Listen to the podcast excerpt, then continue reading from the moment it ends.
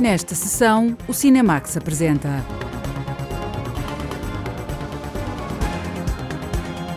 Seca, uma ficção de Paulo Virzi sobre a crise climática e o aquecimento global em Roma.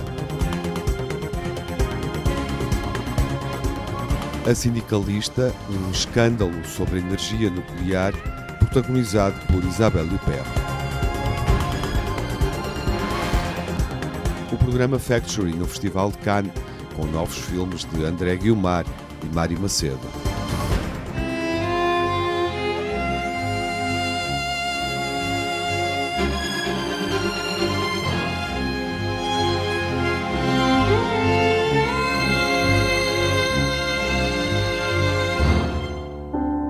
O rio Tibre, que corta a cidade de Roma a meio, está seco.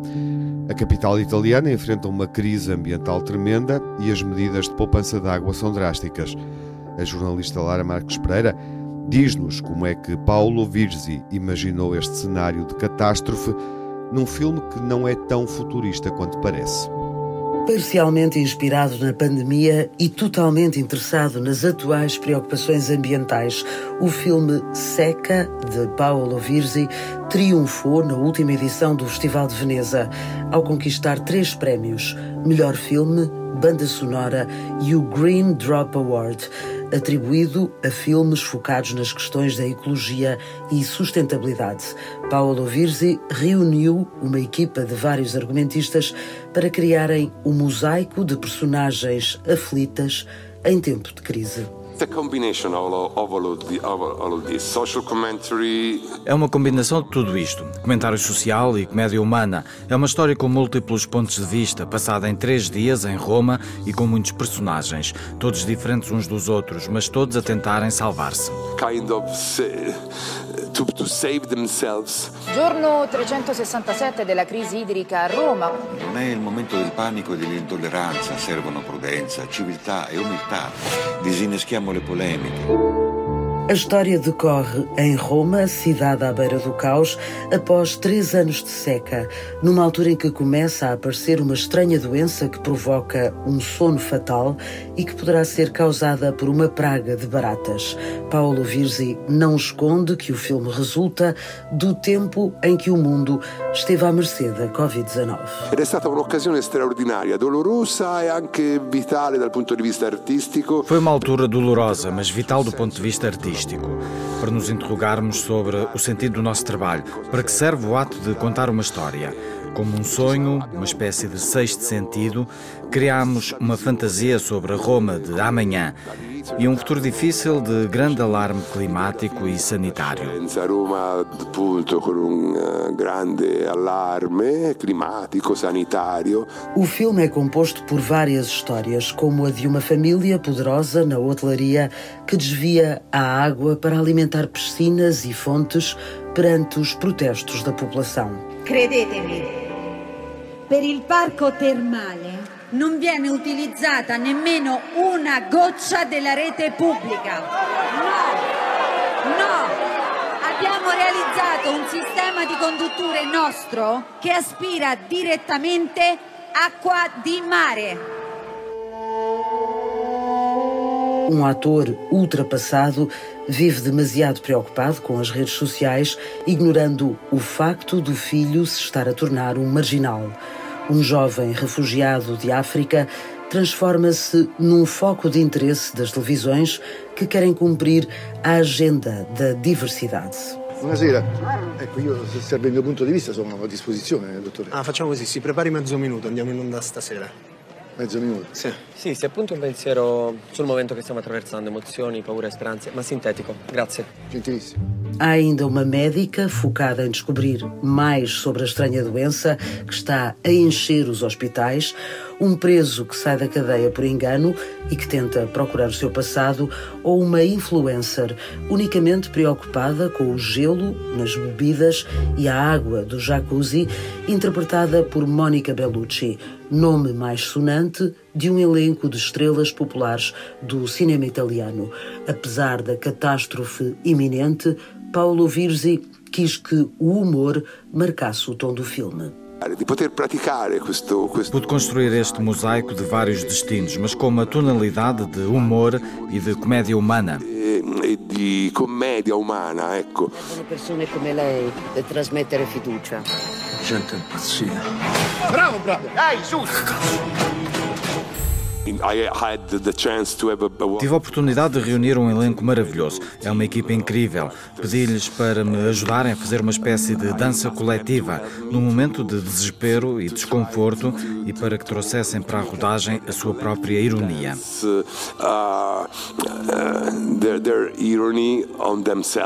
A pouco e pouco as personagens ganham espaço na narrativa e os caminhos de todos acabam por cruzar-se.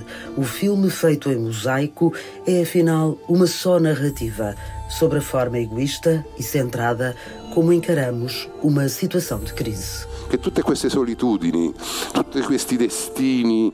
Toda a solidão de todos estes destinos de gente em pânico e à procura de esperança que estão todos interligados. Criamos um mecanismo narrativo que se desenvolve devagar, mas é este o sentido do que estamos a contar. E questo è anche un po' il senso di quello che abbiamo raccontato.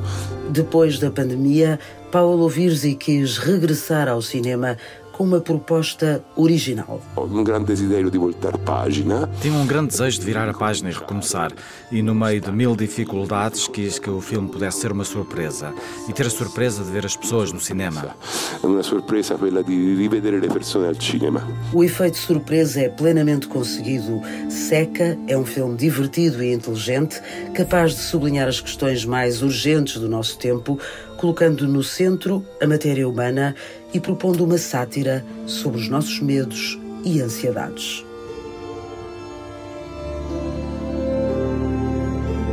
É um filme com um cenário apocalíptico e que propõe uma reflexão ambientalista muito atual, numa altura em que várias regiões do sul da Europa lidam com períodos de seca cada vez mais prolongados e extremos. Seca, de Paolo Virzi, foi exibido no Festival de Veneza e na Festa do Cinema Italiano. Propõe uma história envolvendo várias personagens numa cidade afetada pela falta de água. E esta semana estreia um outro filme com uma temática ambiental relevante. A Sindicalista é um drama político sobre a energia nuclear baseado num episódio real. Isabelle Huppert interpreta esta personagem da sindicalista num filme de Jean-Paul Salomé a atriz e o realizador partilharam com a jornalista Margarida Vaz algumas impressões sobre este caso que abalou o governo francês há cerca de uma década. Um caso verídico de violência sobre uma delegada sindical ocorrido em França é recriado no cinema no filme A Sindicalista.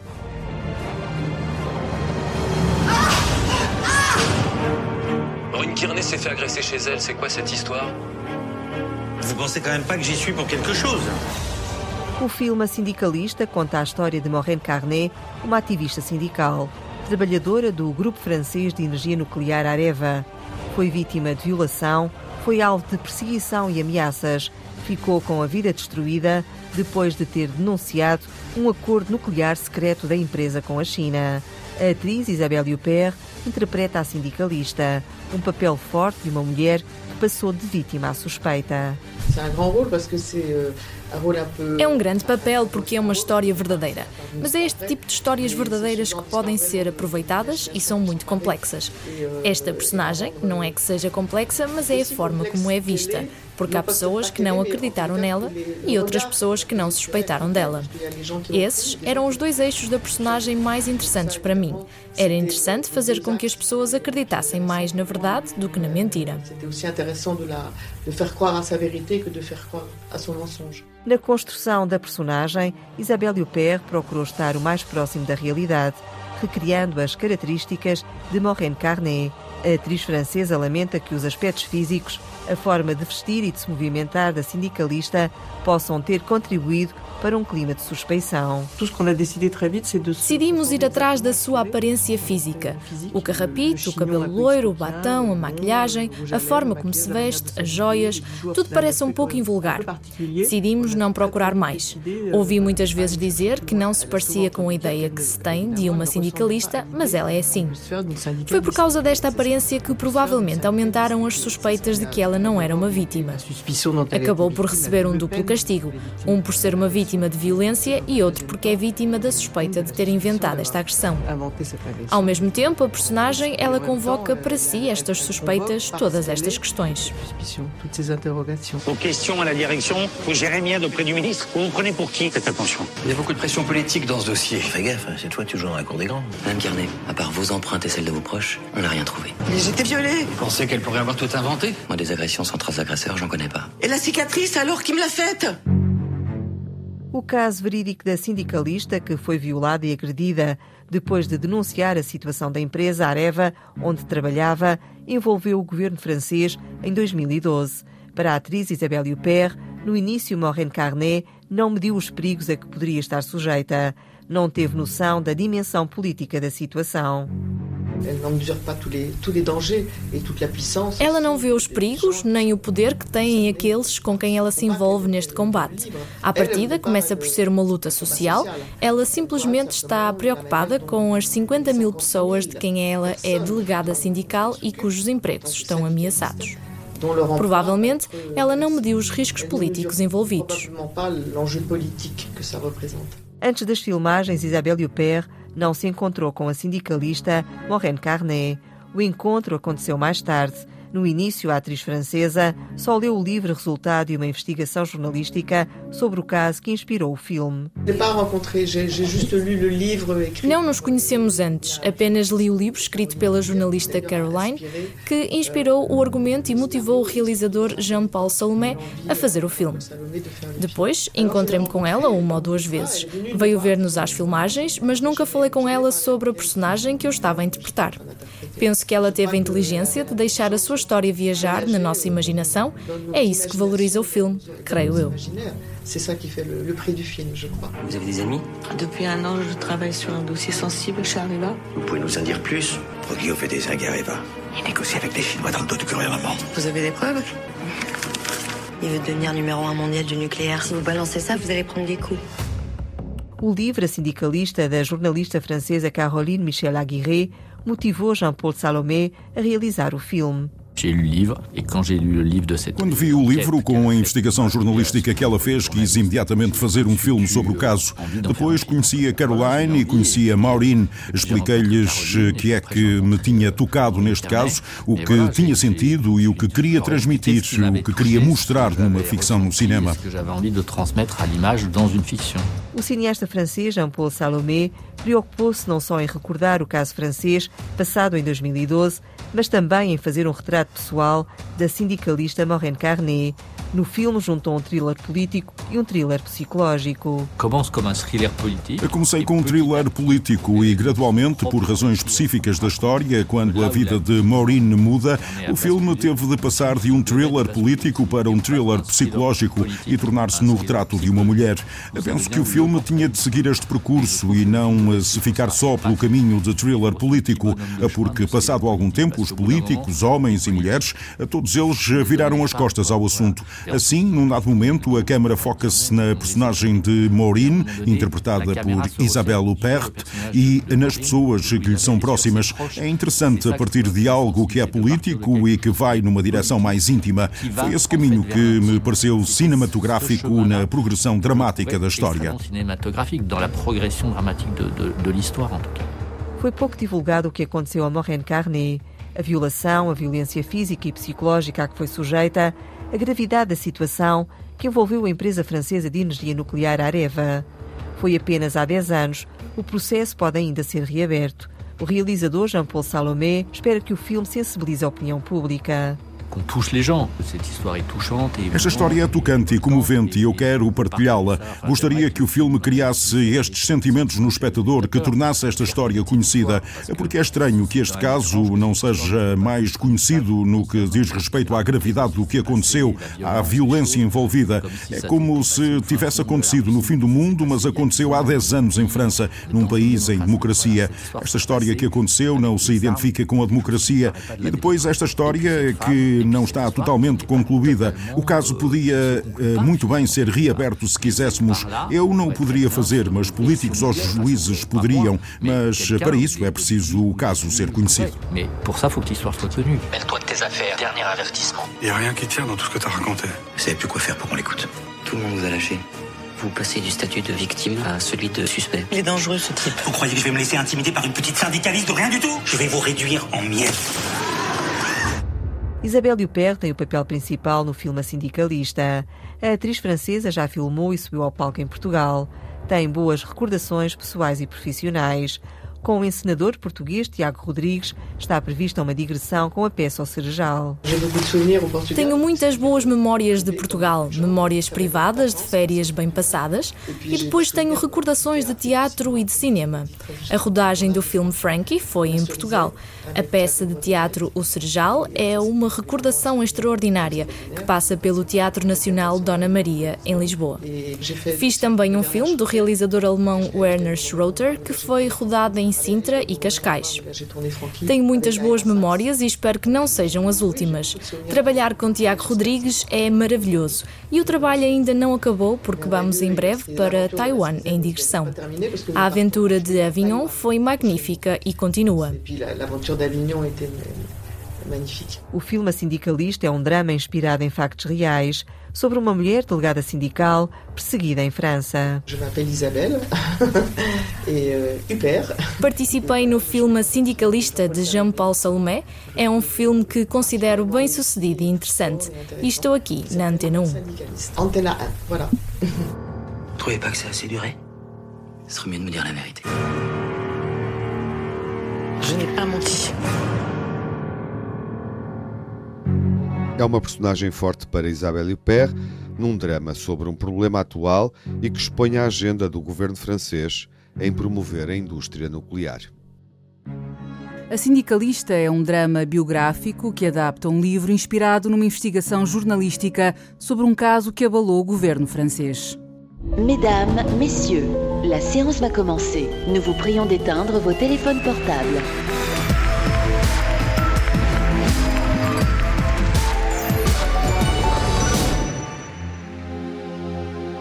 O programa Factory da quinzena dos cineastas do Festival de Cannes esteve interrompido durante três anos por causa da pandemia. Este programa de produção foi retomado este ano, procurando valorizar territórios de cinema e mostrar talentos emergentes.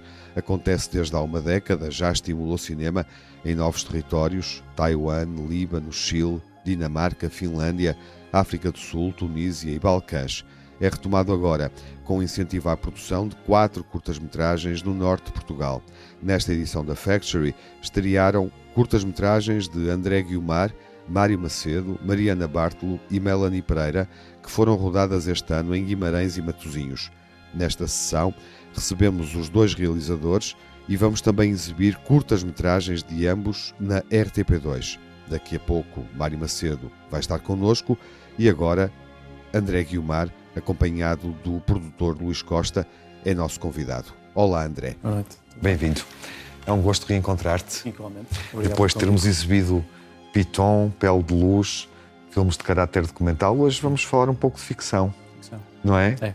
Algo que também O te início. interessa. E, obviamente, a tua entrada neste programa. Como é que surgiu esta, esta oportunidade de filmares eh, neste contexto de produção?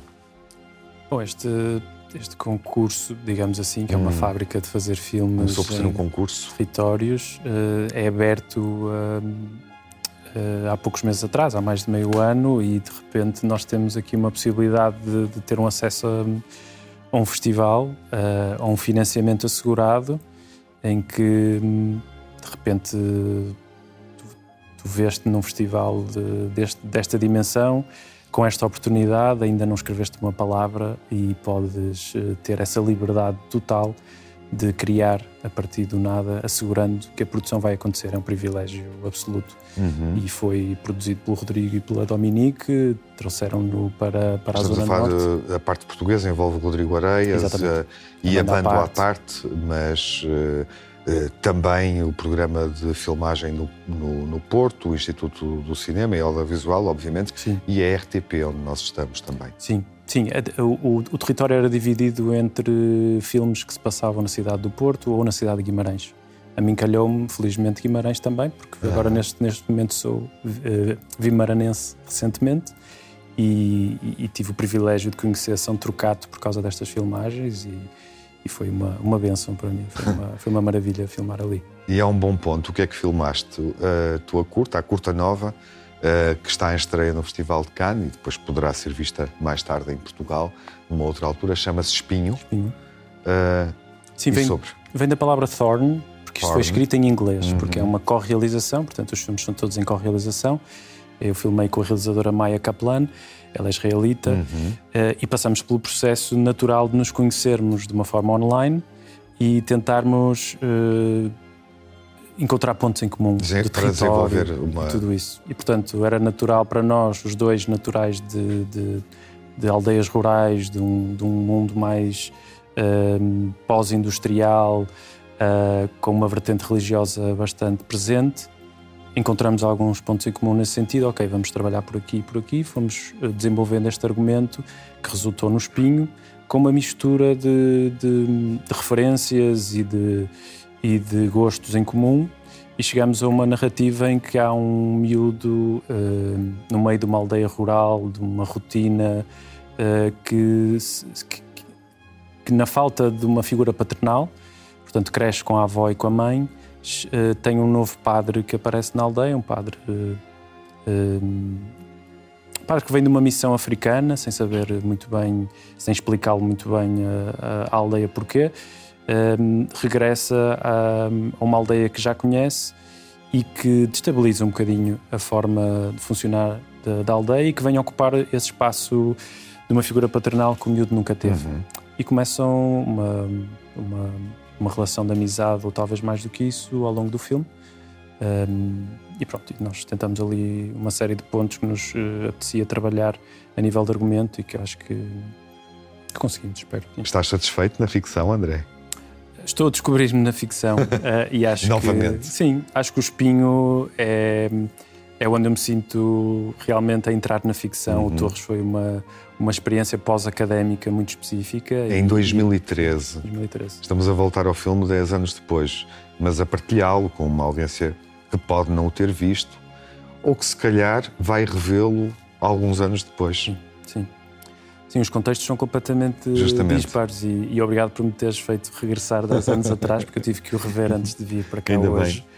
E é muito curioso porque me pôs a pensar, porque nós, não, nós estamos neste momento a ultrapassar uma fase parecida com uhum. essa, que é um pós-crise. Ainda, pronto, nós ainda não estamos no pós, ainda estamos em plena crise, mas na altura estávamos a atravessar uma crise financeira de 2008, um, em que depois de um ano uh, zero do cinema também, 2013 é a, a, a consequência da capital europeia da cultura em Guimarães e de zero financiamento para o ICA o Torres chega nessa altura em que me apanha também numa transição uh, pós-universitária uhum. e numa tentativa de descoberta do mercado de trabalho uh, complicado no audiovisual e no cinema. E é um filme que, no fundo, nessa idade, nessa etapa da vida, na entrada da vida adulta uh, e numa transição, obviamente, de, de, uma fase académica para, para uma fase de trabalho, surgem obstáculos e o teu filme coloca diversos obstáculos visuais. Sim.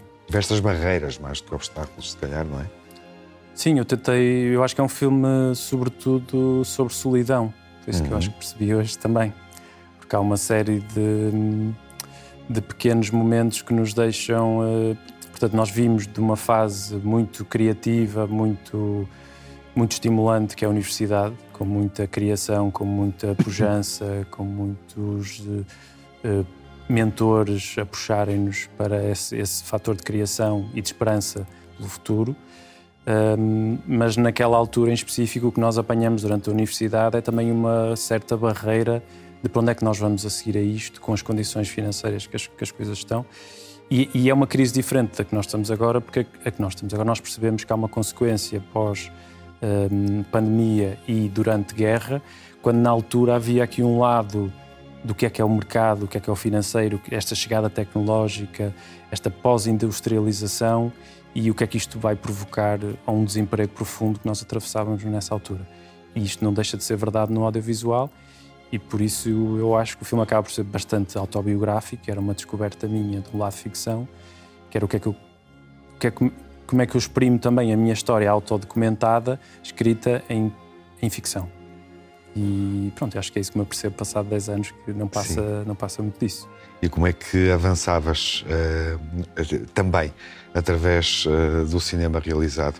Vamos então ver o Torres, André, uh, e voltamos a falar sobre a, tua ida a Cannes no segundo momento desta emissão, uhum. depois de estrearmos a curta-metragem na televisão portuguesa. Há 10 anos, André Guilmar filmava assim Torres sobre esta transição de idades, uh, sobre uh, como é que se cresce num contexto de mudança, num contexto de dificuldade, também num contexto de uh, ruptura. Como vamos perceber, há uma ruptura emocional nesta pequena narrativa de André Guilmar. Esta torre deu lixo à vista toda. Era meter uma bomba nessa merda e está isto tudo abaixo. É um programa dedicado à quinzena dos cineastas, à presença portuguesa nesta quinzena, através do programa de produção Factory, com atenção dedicada a dois dos quatro autores de cinema que estão presentes nesta edição do festival: André Guilmar, realizador de Torres, eh, e Mário Macedo, que vai estar connosco esta noite para apresentar também uma curta-metragem em estreia na televisão portuguesa, a mais recente que o Mário eh, realizou, o terceiro turno. Vamos ver a curta-metragem daqui a pouco em estreia na televisão. O Mário é um dos autores presentes no The Factory da quinzena, acompanha em boa verdade o André Guilmar, colega de Luís Costa que se junta aqui à conversa, realizador uh, e editor também do terceiro turno. Falaremos sobre isso. Olá Luís, boa noite, bem-vindo. Obrigado. Ao Cinemax, de regresso mas desta vez não é para apresentares uma curta tua. De realizadora produtor. De realizadora é produtor de Olhar de Ulisses. André, voltando ao programa de Cannes, uh, tu vais apresentar um novo projeto, uh, enfim, na prática também acompanhado de Luís, enquanto, uhum. enquanto produtor do Olhar de Ulisses.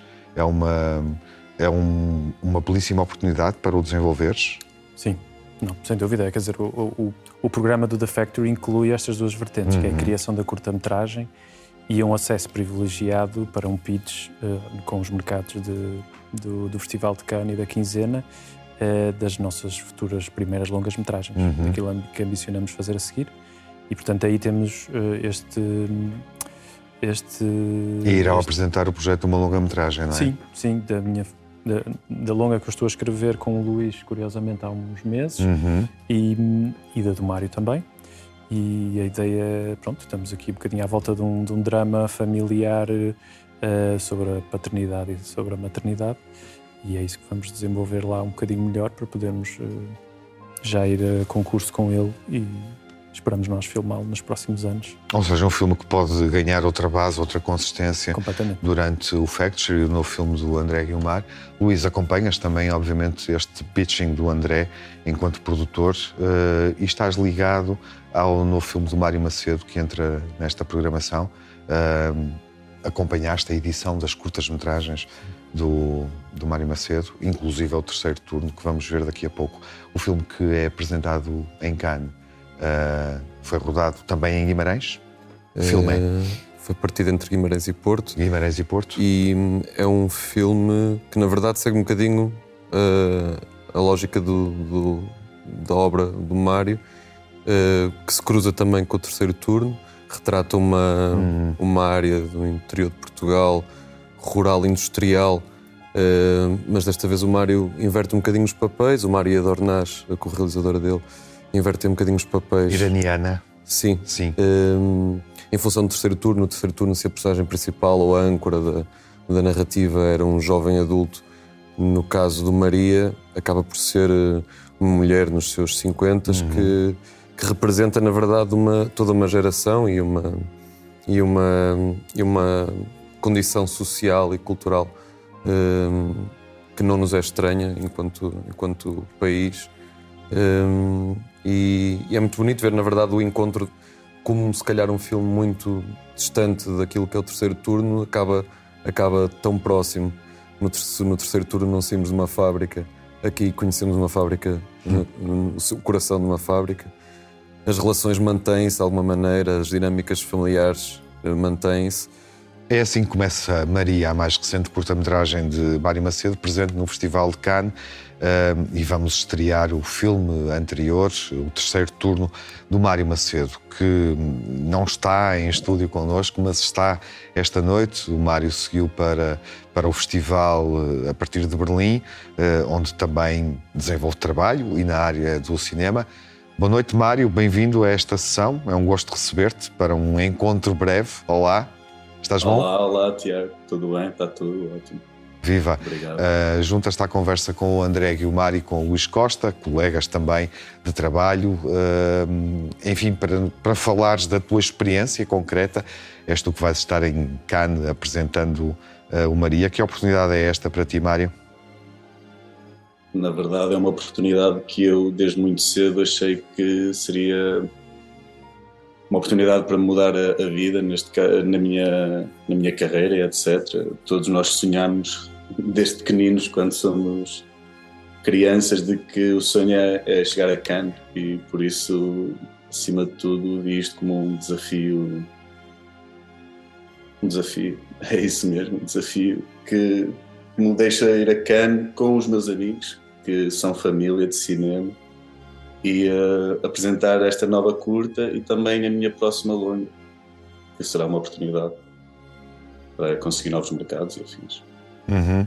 É curioso porque, enfim, estás neste momento eh, em Berlim, eh, a tua atividade não é desenvolvida no, no território mais familiar, em permanência, em, em, Guimarães, onde de resto centras a ação do Maria, como já foi aqui explicado esta noite, e também do terceiro turno que vamos, que vamos ver uh, daqui a pouco. Estou curioso para perceber se a longa que vais defender nesta oportunidade, no pitching no Festival de Cannes, uh, é uma longa que te vai levar para um outro lugar ou se vais regressar a Portugal, a Portugal para filmar? Uh, a nova longa é um regresso a casa, é um regresso ao norte de Portugal. É um regresso não, porque eu na verdade, apesar de já ter algumas curtas no, no meu cartório, não é? Tipo, de certa forma, quase todas são rodadas em Portugal e quase todas são rodadas na minha área onde eu nasci e cresci, que é João uh, muito perto de Guimarães, muito perto de Famalicão. E esta nova, a, o Maria também acabou por revelar isso. Estamos em, em Guimarães, também estamos no Porto. Um, e o, o, a nova longa será, como é que eu ia dizer, a primeira vez que eu vim ao Cinemax foi para apresentar o meu Maria Sem Pecado, que é, uhum. dois dos, é o segundo filme de, de, uma trilogia que eu fiz com o meu tio, em que, em que explora as consequências de um assalto que ele fez e agora, atualmente, a minha longa-metragem será a exploração desse mesmo assalto e todos os enlaces e uh, coisas mirabolantes que foram acontecendo naquelas semanas de fuga. E será um trabalho de ficção. E que este terceiro turno é, para mim, muito obviamente, quase um, um passo necessário entre o meu trabalho documental e este novo que eu agora pretendo fazer, que é mais no campo ficcional. Uhum. É curioso porque falamos disso quando, quando estiveste cá. Uh, falamos disso, uh, lembro-me perfeitamente, agora que, uh, enfim, que recordas que faz uma hum. associação com as, com as narrativas anteriores. O terceiro turno também é, desse ponto de vista, um filme, um filme mirabolante e que, sendo uma ficção, obviamente, uma ficção premiada no Curtas de Vila do Conde, prémio de realização, parabéns por isso, por isso, Mário um filme de amigos, eu diria. É um filme onde tu, de certa forma, estás lá dentro? Eu, sim. É um filme sobre casa, é um filme sobre família, é um filme sobre amigos, é um filme sobre a minha infância e, de certa forma, foi um filme um bocado imaginado como quase a realidade paralela do que poderia ter acontecido comigo como uma pessoa que nasceu e foi criada em Joano assim uma zona bastante industrial ou rural, aquele meio termo em que não se sabe se é um, é um meio pequeno ou se é um meio já citadino. E, uh, e é muito sobre isso. E, e foi um filme também no seu processo foi muito, foi muito importante para mim, tipo, ao estar a filmar em casa, estar a filmar com a minha gente e também dar-lhes essa oportunidade de perceber e de sentir o que é cinema, ou o que é fazer cinema, fazer parte deste, desta pequena fantasia. E foi uh, um processo para mim extremamente gratificante fazer o terceiro turno, porque foi uma consolidação da certeza que eu quero fazer cinema e que é possível fazer cinema com a minha família, que neste caso são as pessoas que se foram juntando a mim, desde o Olhar de Lice, a Forte, a toda a equipa e também a todo o meu, todos os meus atores que na verdade são parte da minha família, são amigos que tenho desde a minha infância. E tudo isso foi um processo interessante até ao culminar, que acho que de certa forma se sente um bocado por toda a curta, quem a vir, que era suposto ser um filme de um certo mood e acabou por ser isto porque hum, no primeiro dia de rodagem a minha avó faleceu e, e é a figura principal dos meus três documentários anteriores com o meu tio e parece que não, mas isso atingiu o filme de um, não sei, de uma energia especial. E aquilo tudo que poderia ter corrido mal uh, correu com uma leveza, tendo em conta todo, todas as circunstâncias, obviamente, mas correu com uma leveza que eu, ainda hoje, passado estes três anos, uh, carrego comigo para cada set que vou e, e sinto que ela está lá comigo. E isso é bonito. Mário, obrigado. Nada. Obrigado por ter estado connosco Obrigado, à distância. eu. Foi pena. Uh, programamos estas sessões dedicadas também à tua presença no, no Festival de Cannes, mas não, não conseguimos ter-te cá connosco aqui em Portugal e ao lado do André Guiomar e, e do Luís Costa que te acompanham enquanto também produtores do Olhar do Ulisses e até ao Festival de Cannes que corra bem a, a apresentação da tua, da, da tua longa-metragem, Mário. Obrigado. Muito obrigado, boa noite. Tiago. É de certa forma um bando uh, o que se desloca para cá. André, bom festival Obrigado, Tiago. para o teu projeto novo e Luís, obviamente, enquanto produtor, uh, que tudo corra bem, com dois colegas de trabalho que, no fundo, também estão contigo uh, nessa etapa seguinte na Factory do Festival de Cannes. Obrigado pela vossa presença. O Cinemax exibe terceiro turno de Mário Macedo e Torres de André Guiomar, dois realizadores presentes na Factory da quinzena dos cineastas do Festival de Cannes. Os filmes podem ser vistos quinta-feira à meia-noite e depois da uma da madrugada de segunda-feira na RTP2. Na próxima sessão vamos voltar com alguns momentos e também protagonistas do Festival de Cannes. Até lá, fiquem bem, saúde. Isto é mesmo lindo, mano. Mesdames, Messieurs, la séance va commencer. Nous vous prions d'éteindre vos téléphones portables.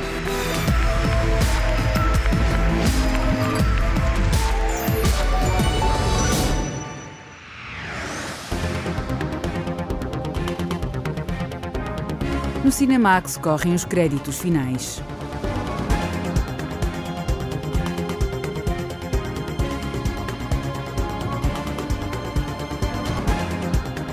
Edição e coordenação de Tiago Alves com Margarida Vaz e Lara Marques Pereira.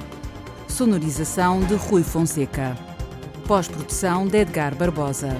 Banda sonora original de Cinemax é composta por Nuno Miguel e remisturada por César Martins.